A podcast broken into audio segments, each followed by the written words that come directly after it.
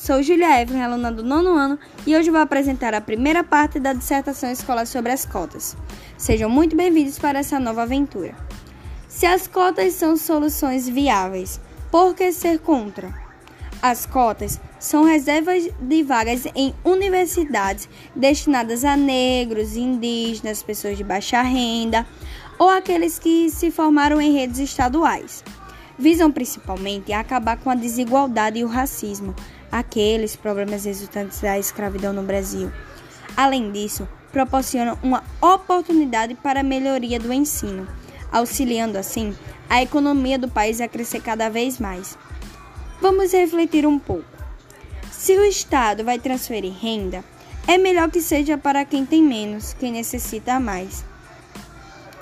Fiquem atentos para os, os próximos episódios dessa nova saga. Beijinhos!